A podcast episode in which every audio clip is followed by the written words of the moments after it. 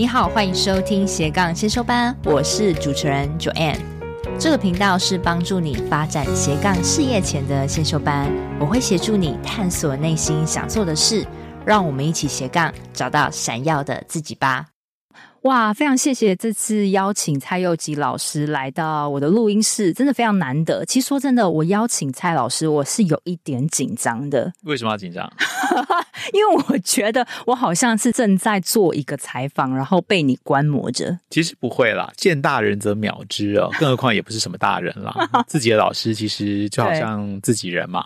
所以放轻松就好了。嗯、你以后会见更多所谓的大人。对，谢谢谢谢。其实蔡耀吉老师他是我之前世新新闻，然后教我做采访的这个老师。今天邀请他来，也真的是有一次啊，我突然看到蔡老师在这个大人学有开了一个说话课。你开这个课已经有一年了哈。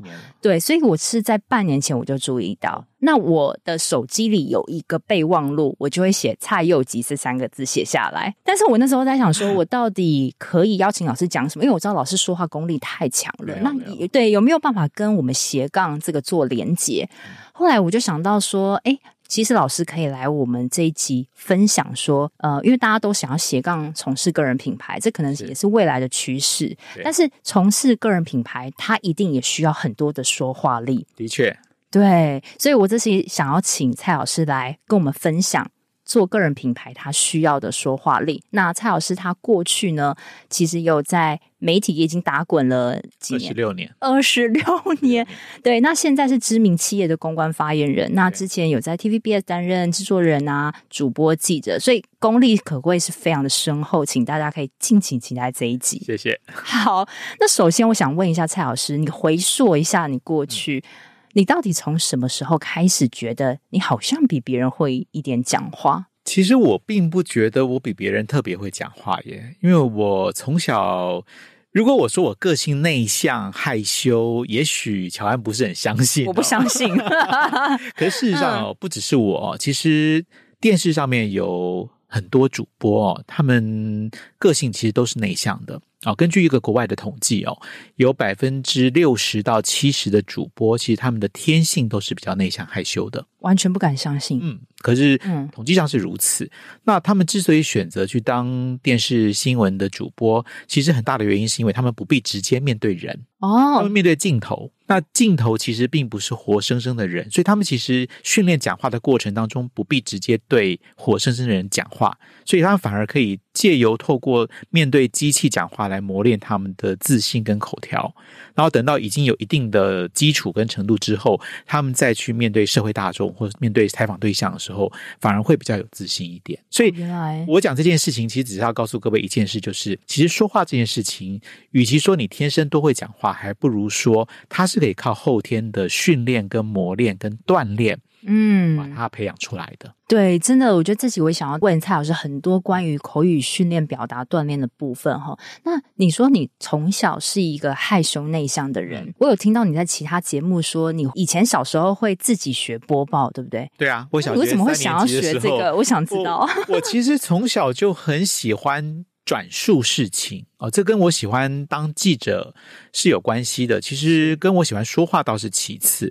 我小时候就是很喜欢听见一件事情，我就想要转述给我周遭的人听。哦，有这个特质。对，比如说我们在录音的今天，其实发生中午才刚发生一件事情。对，那。小时候的我，如果听到这一件事情，我已经第一个想要告诉爸爸妈妈哦，我的弟弟，我身旁的家人。对，那我可能就会跑去跟他们讲说：“哎哎，你知不知道中午发生一件什么什么事情？”嗯、哦，那个时候我可能在餐桌上啊、哦，我就写一个名牌，写主播蔡佑吉，然后放在放在桌上，然后我坐在桌子前面去，然后就说：“呃，各位观众，那个我们刚刚接到最新消息，呃，艺人某某某今天中午怎样怎样这样。”哇，那你肯定有学过台风天播报的实况。呃，会啊，就是 就是会模仿，就那时候喜欢模仿。嗯，那他的本质就是喜欢转述故事给别人听，所以我就有这种转述的天分跟转述的这种心情吧。所以其实你可以看，从我那时候小学大概七岁八岁的时候有这样的一种习惯，到现在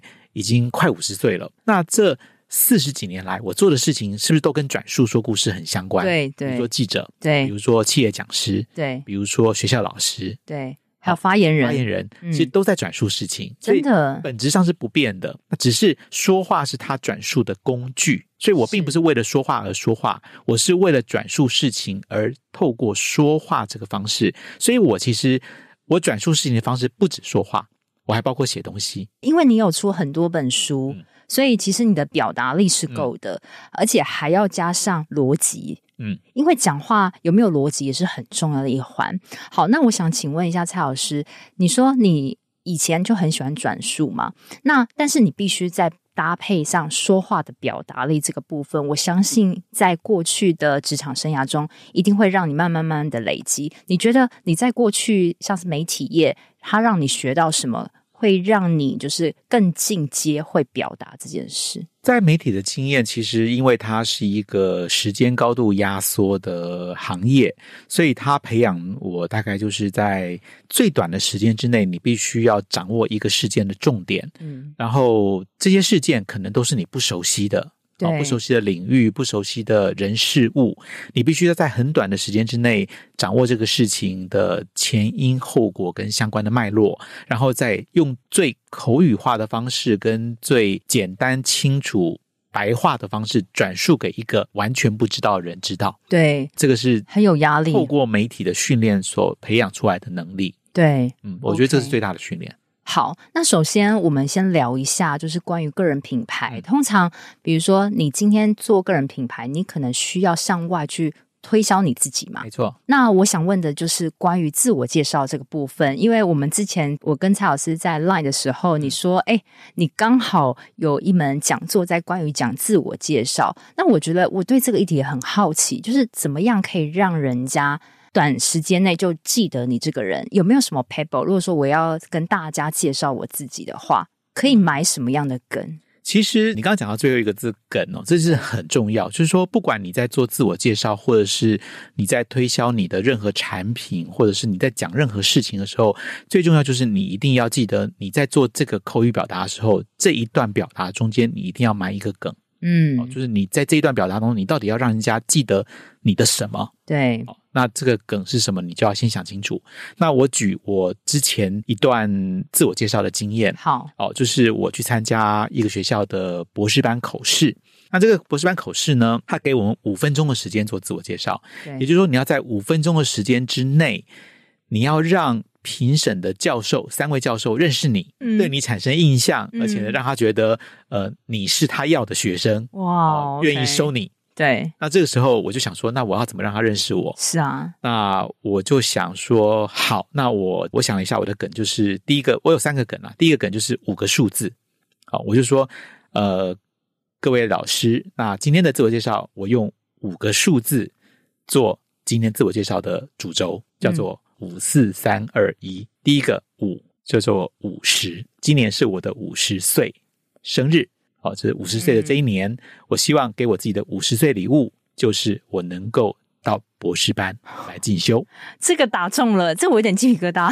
第一点，对，很棒。嗯、四四是什么呢？我有四个斜杠的专业。第一个，我是资深媒体工作者；第二个，我是企业发言人；第三个，我是作家；第四个，我是企业讲师。哦，然后以下我再分别叙述这四个工作内容得过什么奖。嗯，因为我只有五分钟，所以我我必须很简单，在每一项在一分钟之内把它讲完。OK，所以五四三是什么呢？三是我埋的第二个梗，三是介绍我的性格。我的性格是理性，我有理性的分析能力；感性，我有感性的表达叙述能力。跟我我做的 PPT，基本上我当然做的比较漂亮，所以对有感性的能力。第三个是兽性，兽性对，然后一听到兽性，老师们都 笑了。老师说什么是兽性？我开始想要不好的画面。我就说说兽性代表。我的企图心，我想要进这个博士班的企图心，就是我兼具理性的分析能力跟感性的这个说话表达能力，但是我也有一个很有企图心，我称之为兽性的一种进取企图的能力的心情。五四三二是什么呢？二是我有两个硕士学位，一个是世新大学的新闻研究所的硕士，一个是台湾大学的事业经营专班的硕士。嗯，兼具新闻学跟商学的硕士，所以是五四三二一是什么呢？一就是就是我举了两个人，这两个人呢，一位是我进 TVBS 的时候最提携我的长官，他是这所学校的博士班毕业生，所以我因为他对这所学校充满了好感。哇！另外一位呢，嗯，是我在跑新闻的时候，嗯，立法院最照顾我的立法委员，他是这个学校的创办人，所以呢，我对这个学校也充满了好感。所以呢，五四三二一的一就是我的第一选择，就是某某大学的博士班。啊，拍手！五分钟。哇，你这个太棒了！这个这个最后一个梗，我说第一个梗是五四三二一数字梗嘛，第二个梗是那个兽性梗，对啊，兽性梗嘛，第三个梗就是最后一个，我们称之为恭维梗或者叫拍马屁梗。哎、欸，真的太赞，我要学起来。但是好，五四三二一，我到底有没有可以讲？哇，你你这个口白想了多久啊？十分钟吧。啊！就就是一个念头，就是一个念头，哦、因为其实他的念头就是从五十岁开始的。哦，对，因为他五十嘛，五十岁，所以我就想要五，那有什么可以跟五凑在一起？而且一般人他不会把他的年纪大啦啦的讲出来，但是你在刚开始的时候，你就直接对我五十岁，对，又怎样？又怎样？对啊，对啊，对对啊，对啊，我觉得哇，太棒，太棒，好厉害哦！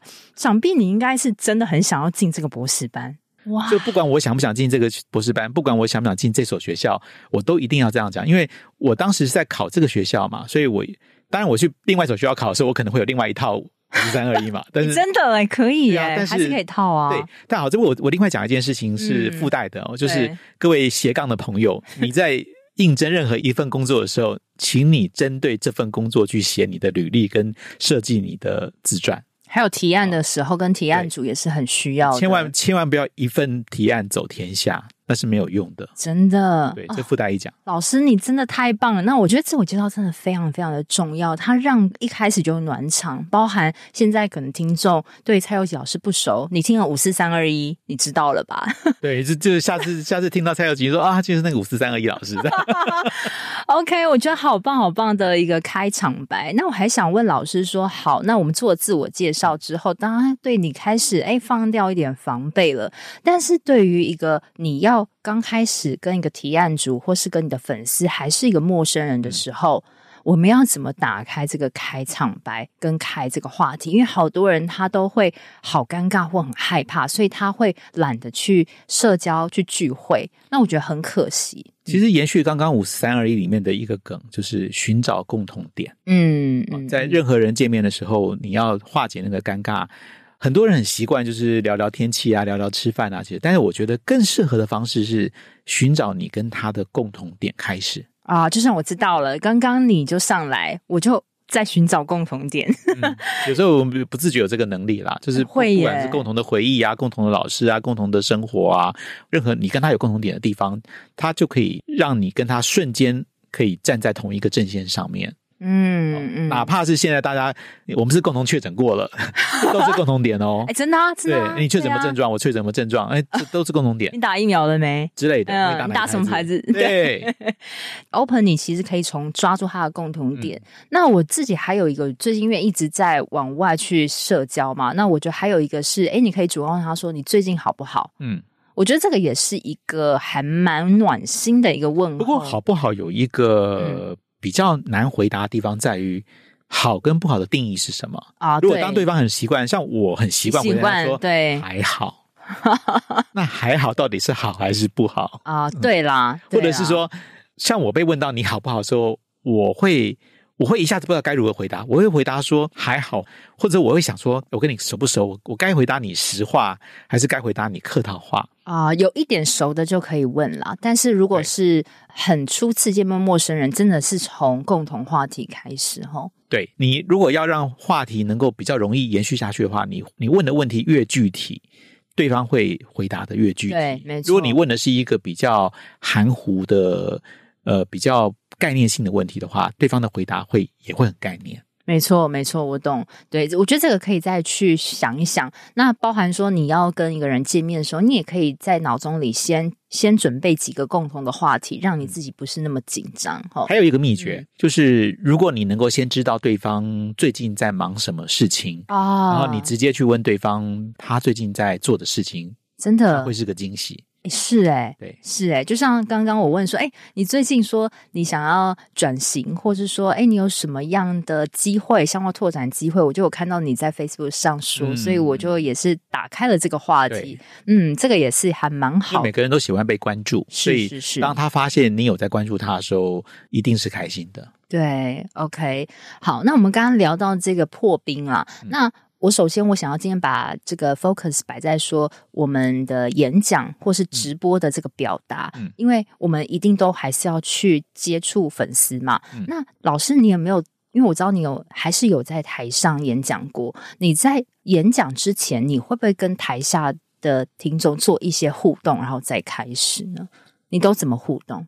嗯，我个人的习惯是演讲前不太互动。哦，真的吗？就是直接上场了这样。我比较会在台上，在后台酝酿，嗯，因为在台上，呃，演讲前互动，我觉得会有一点破坏神秘感啊。OK，对，所以我会在后台静静的观察今天来的是什么样的人，okay，然后我会偷听他们在聊什么题目。哦，真的吗？对，嗯，就是我会去尽可能的搜集今天的听众的资讯，嗯，比如说我会去观察他们聊什么啦，穿什么衣服啊。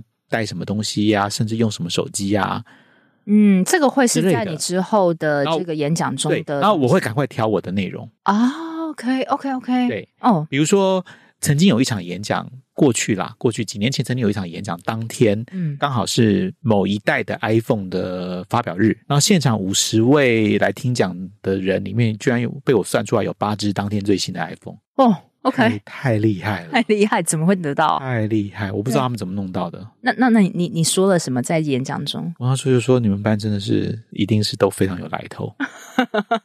对，就是拉近个距离，就直接我我就直接从这个破题了。我说今天你们是昨天都没睡觉去排队，还是各有各的管道跟关系？无论如何，这都是一个很厉害的、让我敬佩的开始。对，真的真的。那我觉得在演讲中，你会先观察就是底下的人的属性，然后抓一个一两个点，可以埋在你的讲座中说。所以我的习惯是我开场前不会去跟他们互动，我不会破坏我的神秘感。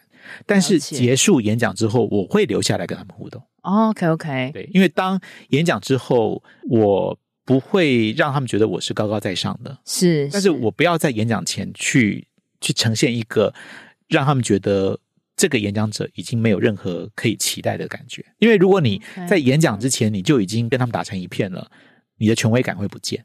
有诶、欸，因为其实我我听到两派哦，有些人他是觉得你应该要先互动，嗯。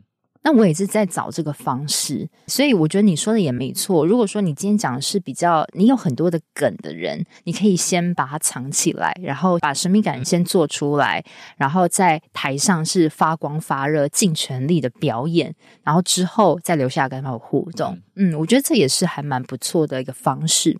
那我想问老师啊，怎么样在这个演讲中？因为有有时候像我自己，我会不自觉很严肃，嗯，我会想不到。我可以让他们发笑，那你这个部分你怎么去调整？我觉得不要刻意啦。其实我自己也是从很多年的严肃之后，慢慢的比较能够放松。真的吗？怎么样放松？我觉得你要先能够放松自己。怎么样？怎么样做？呃，因为就是有时候还是会紧张，让自己融入你要讲的东西里头。嗯，像我刚刚在讲那个五四三二一，我已经我已经非常融入，我也很融入，非常融入我要讲的事情里头。我们听的人也很融入。那当你自己进去那个故事之后，你可以让听众也感受到那个进去的感觉。所以我一向很反对演讲准备稿子。没错，这个我也是最近才发现。嗯，你可以写重点，但你千万不要写稿，因为你写稿子，你完全你会被那个稿子牵制住、绑死。对。对，你光去记那个稿子，你就你就已经完全忘记你怎么去演跟讲。甚至我觉得有时候写关键字，我之前是会写稿，真的觉得说的不好。后来我写关键字，那我觉得关键字还是莫名的会把我束缚住。但是讲越来越多次的时候，你完全融入在里面的时候，像我昨天也有去帮这个文化大学做 podcast 做课的演讲嘛，嗯、那那时候我是完全放掉了。那时候我就觉得。我好投入、好自在的感觉。对啊，这时候你其实那个轻松感跟那个自在感就会出来。那你怎么样去融入你自己？因为是不是我们应该说，到底要准备到什么样的程度才可以举办一个演讲？我们是不是要一直狂练习，还是说我们要 read 几次才代表可以上场？我的想法跟一般人相反，我觉得不要蕊太多次，真的千万不要。你在心里心里头走过一两次就好了，呃，是也不用说出来。我的习惯是不说出来，我习惯是默念，但是我会在我会在脑子里面一直跑那个流程，就是一次两次一直跑流程。哦，对，我会稍微跑流程是为了算时间，就是我要确定那个时间不要太离谱的长或短。嗯嗯嗯嗯嗯。但是因为你练习太多次就会僵化，真的真的完全会僵化。所以我是不主张练习太多次，但是也有人不认为啦，也有人说你你是因为你讲了太多场，你你很会讲，所以你不担心。可是对于我们这种会紧张的人，我们不练习不行。对，那好，我可以折中，就是如果你不练习不行，那你就练习，但是你练习的同时，你不要完全去背你你的稿子，对，否则你到最后你就会很真的会很僵。而且别人感觉不到你的人的人性，对，就是就那个人的情感就不见了。没错，没错。嗨，这是中场，这是我替自己打的一个小广告。最近我有开设一个斜杠咨询的一对一辅导，目标是帮助你从不知道要做什么样的斜杠领域，到帮助你成功尝试做出来，并帮助你利用最小可行性商品获利。但是因为每个月我的辅导名额有限，如果你有兴趣，就赶紧到自己节目下方的链接加入我的 Line，就可以跟我谈话，而且看到实际的服务项目跟价格喽。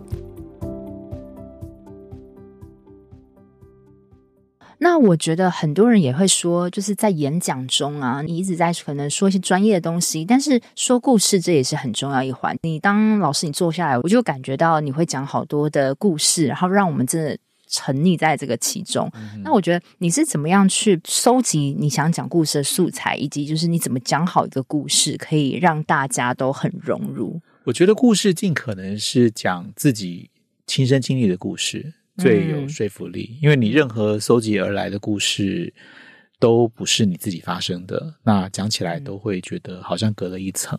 嗯，所以你尽量去找你自己发生过的事情，嗯，从里面去放到你的资料库里面去。嗯，那你真的讲的时候，你就你就会感同身受。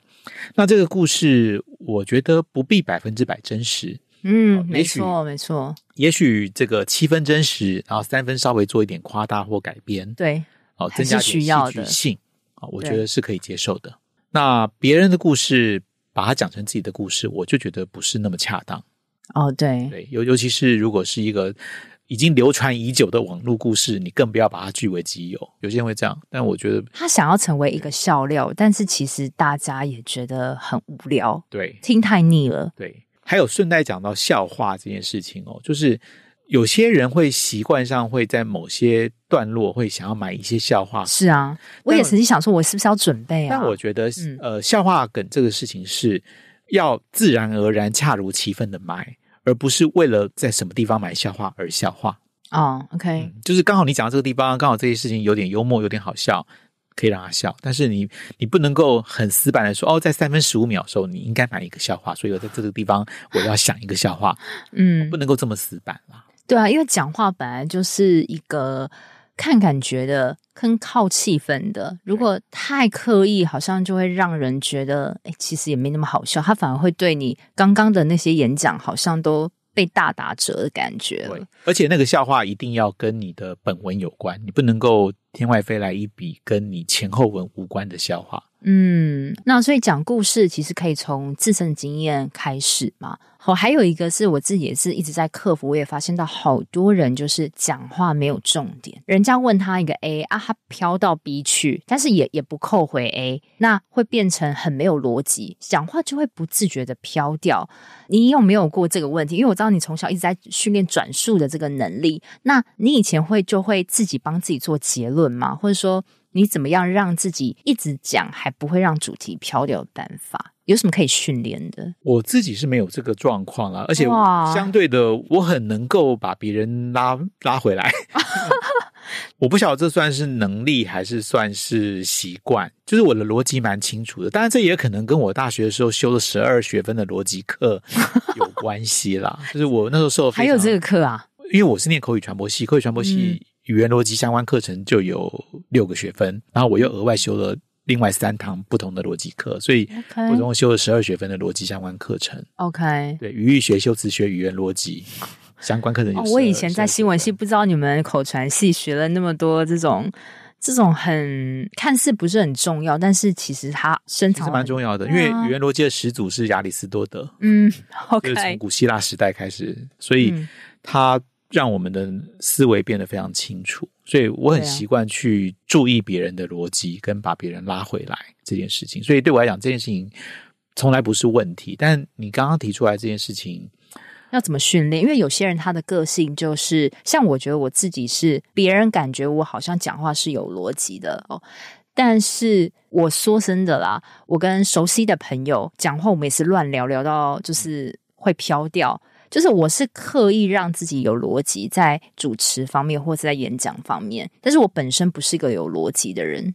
我能想到就是随时心中有一个问题意识，嗯、就是随时记得你现在在回答什么问题，嗯、或者是你现在正在谈什么问题。对、嗯，然后随时去注意我讲的事情跟这个问题相关吗？嗯，是已经跑掉了？如果跑掉了，赶快自己把自己拉回来。问题意识啦，你要想着主持人问你这个，你不管你最后聊到什么，你还是要扣回这个。就是你在回答什么问题？好，那还有就是我想要问一下，就是我们呃也有提到声音表情，其实也是很重要的。你怎么看待这个不？你有曾经接受过这样的训练吗？我们曾经在大学的时候有一门课叫做语音与诵读研究，好，有稍微的练习过了，但是。我觉得真正的训练还是靠自己的揣摩，跟在电视台工作的时候的一些实际上每天每天这样子的一些磨练。你说磨练就会吗？也不见得，因为有些记者做了十年配音还是配的很差，所以 我觉得还是靠自己的领悟力吧。嗯哼哼，因为因为对于这个的好或不好，其实每个人的领悟不太一样。有些人觉得把声音拉高，把声音这个弄得很尖就是好，对。那个听得很不舒服啊！对，你觉得声音这个部分是天生的吗？它可以怎么样去训练？因为我知道你们当记者主播，一定他会要你去 train 一个属于他们想要的。但是你现在是公关的发言人，好像那个 style 声音给人的感觉又不太一样。音质跟音频是天生的，嗯，可是音调跟节奏是后天的。那过去在讲声音表达的时候，很多人会强调咬字。清不清晰？对，对，但我一直跟从你们在当学生的时候训练你们，我就一直跟你们强调说，咬字标不标准其实一点都不重要。嗯，因为当年我们可能被认为说这个所谓的国语咬字清晰，但是跟对岸的朋友比起来，我们的国语一点都不清晰。真的，真的，我们还一点都不标准。是，所以与其你去强调那个标准不标准，还不如强调你的语调跟节奏是不是。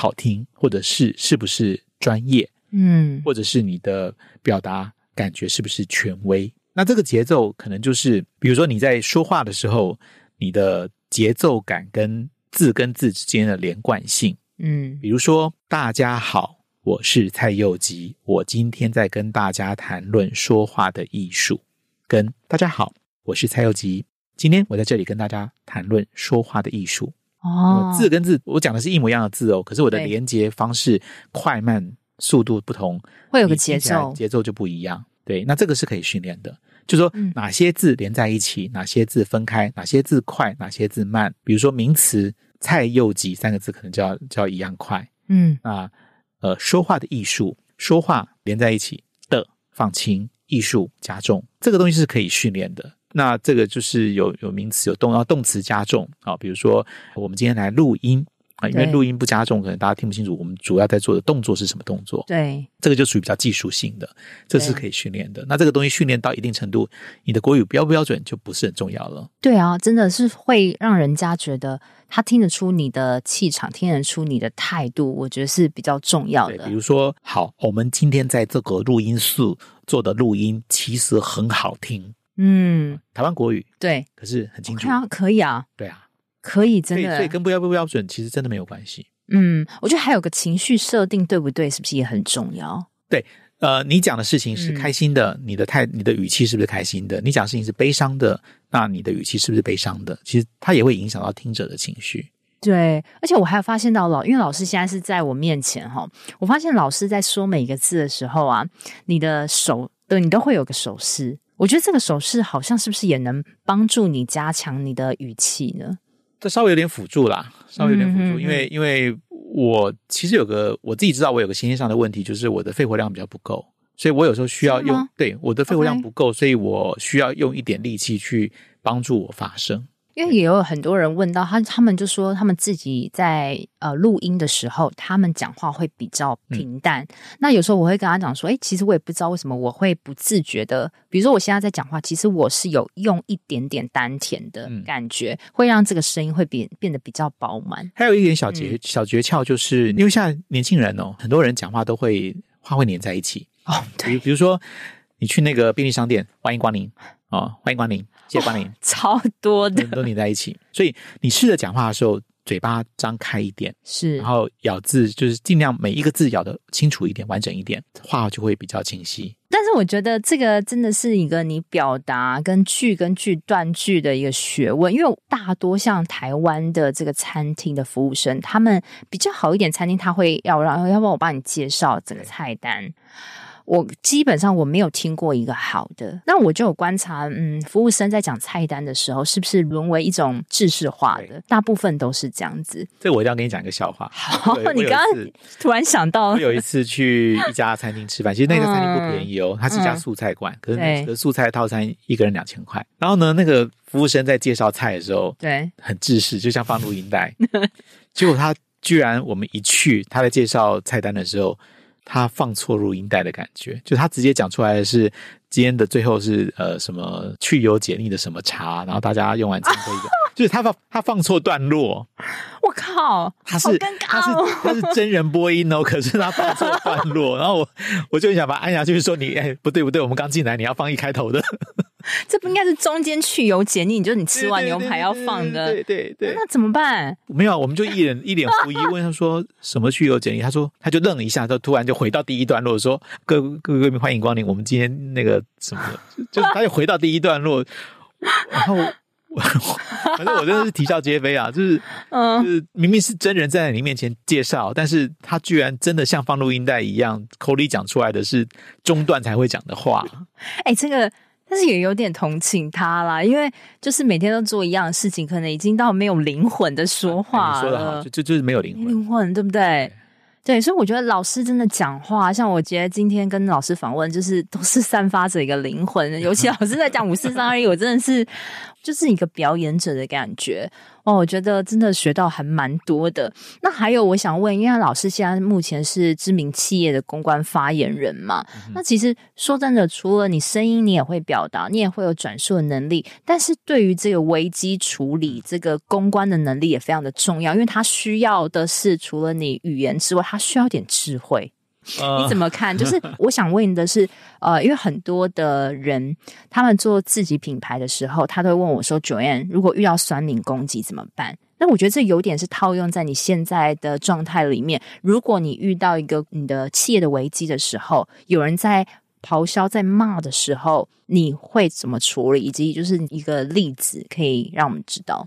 其实企业遇到这种危机事件的时候的处理方式有非常多啦。你要先判断这个危机是谁的问题。好，嗯，比如说，当你讲到骂，我们就我们就归类为客诉吧，所谓的客诉。那这个客诉你要先看的是谁的错。比如说，我们公司是不是有错？对，还是他只是情绪性的骂？嗯嗯嗯。因为有些人不见得是你错，有时候是他错，但他也会骂。那如果是我们的错被骂，那我们应该要先安抚客人，嗯，然后是不是要先改正错误、道歉？有一些标准作业程序。嗯，那如果是对方的错，他只是情绪性的谩骂，那。我们可能还是要安抚客人，但是就无设我们改进或道歉的问题。我了解。那那这时候可能你过去的工作，我想也某种程度会遇到类似这样的状况。嗯，嗯，嗯，那这时候我们可能只能够做到安抚的程度，那其他部分就得去疏导他的情绪。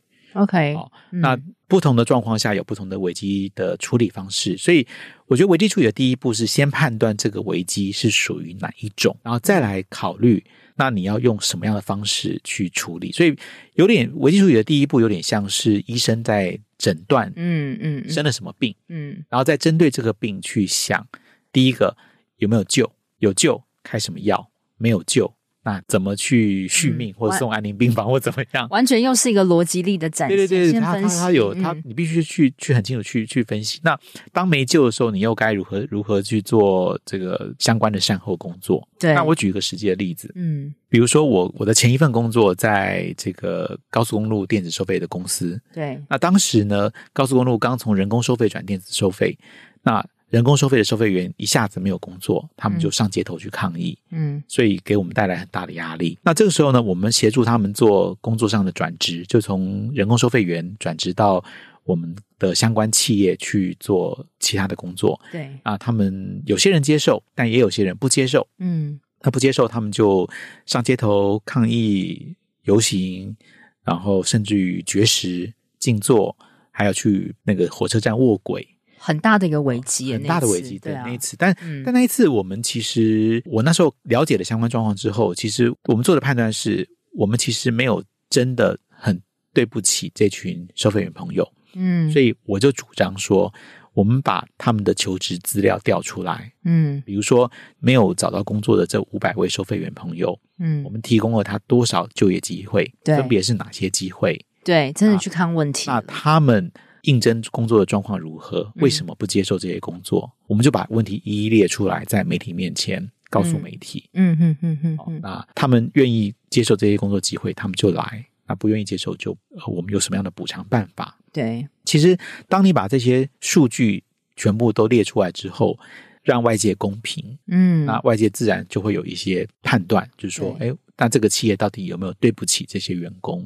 对，其实不见得对我们不利。当然会有一些天生反商的朋友，他们会觉得企业就是就是不好。对啊，对啊，那这群朋友没办法，他们是情绪，我们就无法处理。嗯，所以他们在网络上谩骂，那我们也只能够就是解释说明，我们没有办法做进一步处理。但是对于比较理性的，是帮他们做抗议的朋友，我们的说明说明出来之后，他们就理解说，哦，原来你们帮这五百个朋友提供了一千一百多个工作机会。哦，而且给他们的薪水是不低于原本收费员工作的薪水。哦，原来做这个企业做了那么多事，对对对，就是我把我们做多少事情，嗯、然后给他们多少机会，嗯、那他们为什么不来？我们一一都列出来了。因为时间关系，我就不细讲。嗯，那这些数据全部摊开来，在阳光下让大家看之后，其实这件这个危机也很快在几天之内就就被这个平息下来。嗯、等于是你其实是先判断嘛，这到底是谁的错？那就像我们。比如说，也遇到酸民，但是他是哪一种的酸民？比如说，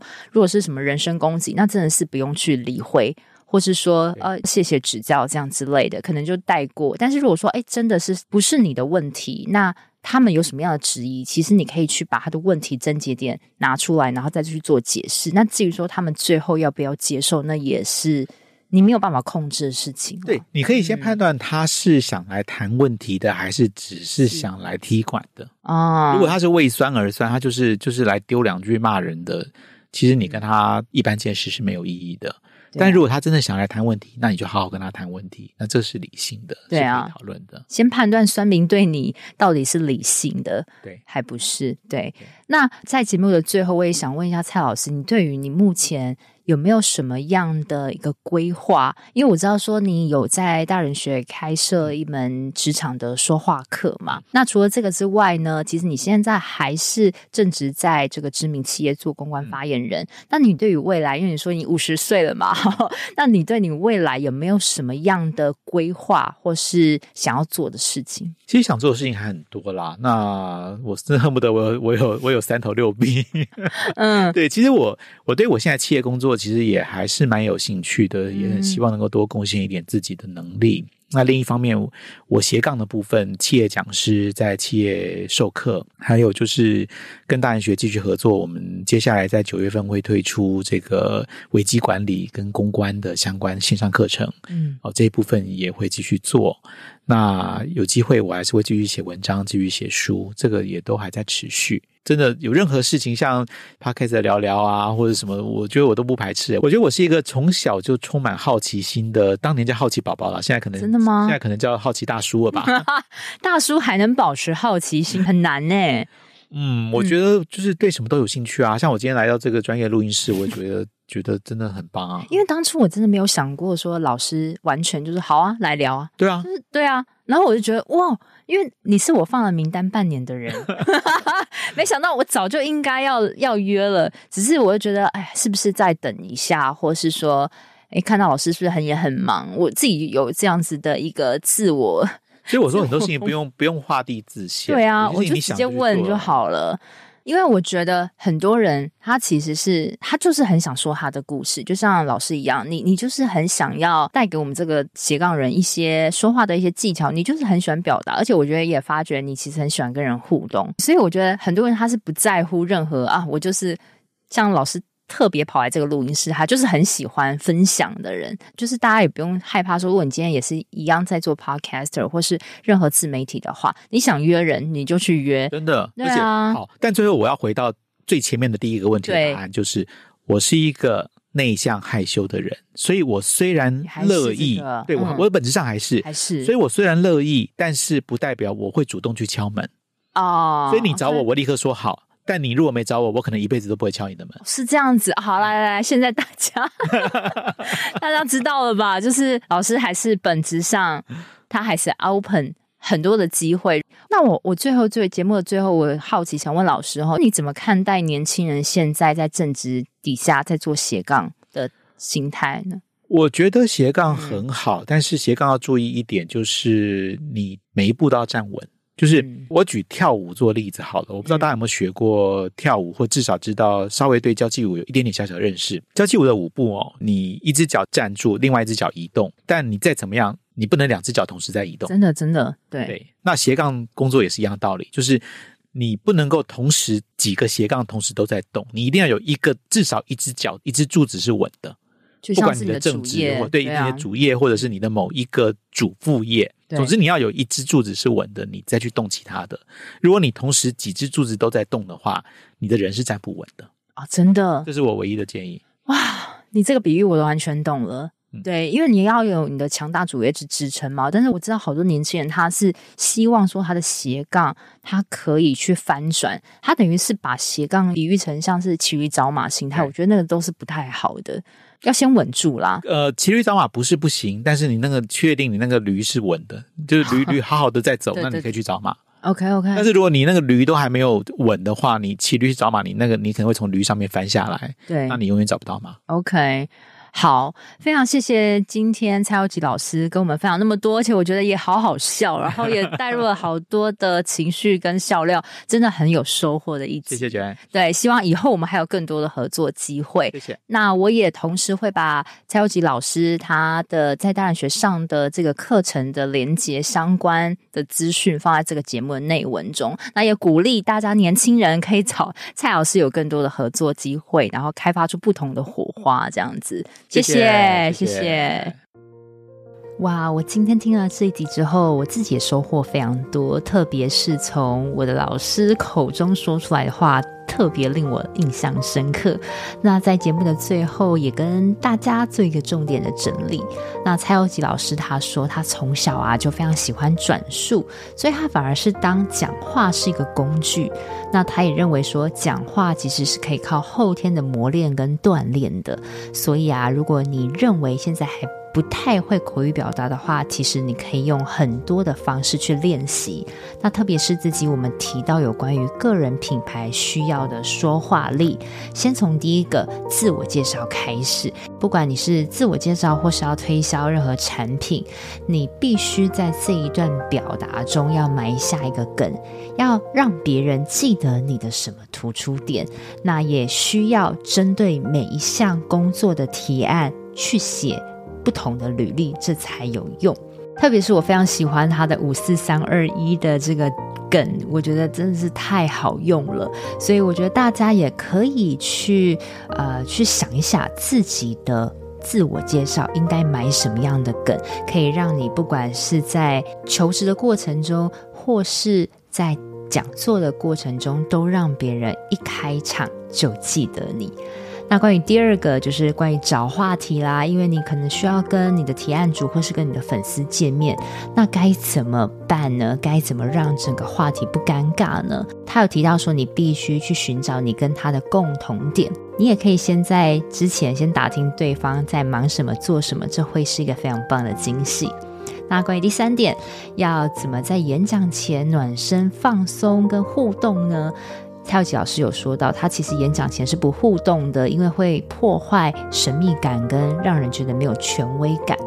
但他反而会先在后台先偷偷观察观众在聊什么，他们穿什么，他是什么样的客群，然后先去多方搜集听众的资讯，然后把这一个梗呢也放在讲座中，到演讲之后才会去跟听众互动。那还有第四点就是。该怎么在讲座中让大家发笑呢？他有提到说，第一就是要先放松自己嘛，要先让自己很融入在演讲中，那这样你的听众也会跟着你一起沉溺其中。还有就是你不要去写稿，你要写重点就好。你写越多的稿，其实越是绑死你自己。你可以在心里头。先顺过几次，那也不建议 re 稿 re 太多次，因为练习太多确实会讲话，不要去死背死记。这个我自己其实也有很深的体悟哦。你越是背它，你越会局限你自己，越无法讲得很畅快。再，我们有提到讲故事的能力，该怎么去讲好一个故事？超级老师提到，你可以用自身的经历去讲故事，但不必百分之百真实，因为必须要有一些笑料嘛，有些夸大也是 OK 的。但是千万不要把别人的故事讲成自己的故事，也不要把网络的故事当做素材。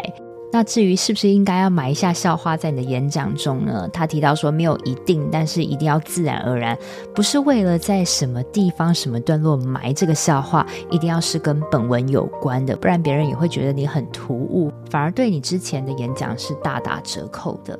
第五，我问到蔡老师关于讲话没有逻辑、重点该怎么训练呢？他提到你需要在心中有个问题的意识，你必须。在每一次回答的时候，你都要去想，我回答的问题跟主持人问的问题有没有相关？我觉得，呃，这个是很多人的一个通病。你必须时时在讲话的时候，心中存在一个问问题意识，那这样子你的表达就不会脱离本文太远了。那第六，关于声音表情的训练。他说啊，音质跟音频是天生的，但是语调跟节奏是可以后天培养的。因为你可以决定哪些字要连在一起，哪些字快慢。那当你训练到一定的程度之后，你咬字清不清楚已经不是那么重要了。但是会建议嘴巴要张大一点，先让大家听懂你在讲什么。那加上一个对的情绪设定，让自己融入其中，也会让你的听众感觉到你说话的态度。再来第七点，关于公关危机的处理能力，因为我们做个人品牌嘛，难免粉丝多的时候就会遇到一些酸民。那你必须要先去判断一下这个问题是谁的问题，是你自己的问题还是对方的？如果是自己的问题，你需要先安抚、道歉，再改正错误。但如果完全是对方的错的话，其实你只需要做安抚的程度就好了。那你也需要适时的把一些事实跟数据列出来，让外界去判断问题点。再来，最后我请蔡老师给我们斜杠的人的建议。他提到啊，其实斜杠就像在跳舞嘛，你要跳芭蕾舞，你一只脚要站稳，另一只脚才能。旋转绝对不能两只脚都悬空，一定要有一个你的主业是稳固的。这个其实也是我一直来在强调的。你千万不要以为你的斜杠可以让你翻身，这个是有可能的，但是这必须建立在你有一样你的主业是很稳固的时候，你才可以再让另外一只脚尽情的旋转，因为怎么样转你都不会倒。这个是非常重要的一个概念哦。最后的最后呢，我想要帮蔡老师宣传一下哦，因为他自己有在大人学开了一门线上课程，叫做《办公室的阅读空气说话术》，其实就是提供给我们上班族在职场上。需要用到的说话术，因为蔡老师其实就是从媒体出身嘛，那也非常会表达跟讲话，也非常会察言观色，所以这门课其实非常适合给想要在职场把话说得漂亮、说得不尴尬的人一门很棒的一个线上课程。那接下来在九月之前，他也会有一门关于公关危机管理的线上课程，请大家可以多多支持他。那我会把相关的链接放在节目的内文中，希望这集对你经营个人品牌的说话力有一些帮助。那如果你听到这边，你真的觉得这个音频带给你很大的启发，或是你有学到什么，我都很欢迎你在我的社团跟我分享。你可以在 Facebook 打斜杠先修班，你进入我们的私密社团之后，你就可以跟我一起讨论喽。谢谢大家收听，我们下周见喽，拜拜。我都会固定在每周二早上上架我的节目，希望收听的你都可以找到让自己闪闪发光的热情事业。另外，我有个 Facebook 私密社团，叫做斜杠先修班，里面会有学员的交流跟斜杠资讯的分享，欢迎你加入。你现在在通勤的路上吗？不管你正在做什么，我都很感谢你花时间收听我的节目，而且听到了最尾声。希望我的节目对你人生启发有帮助。如果你喜欢这集，很希望你拨空帮我到 Apple Podcast 留言评分，这对我来说是最大的创作动力。非常感谢你，我们下周见喽。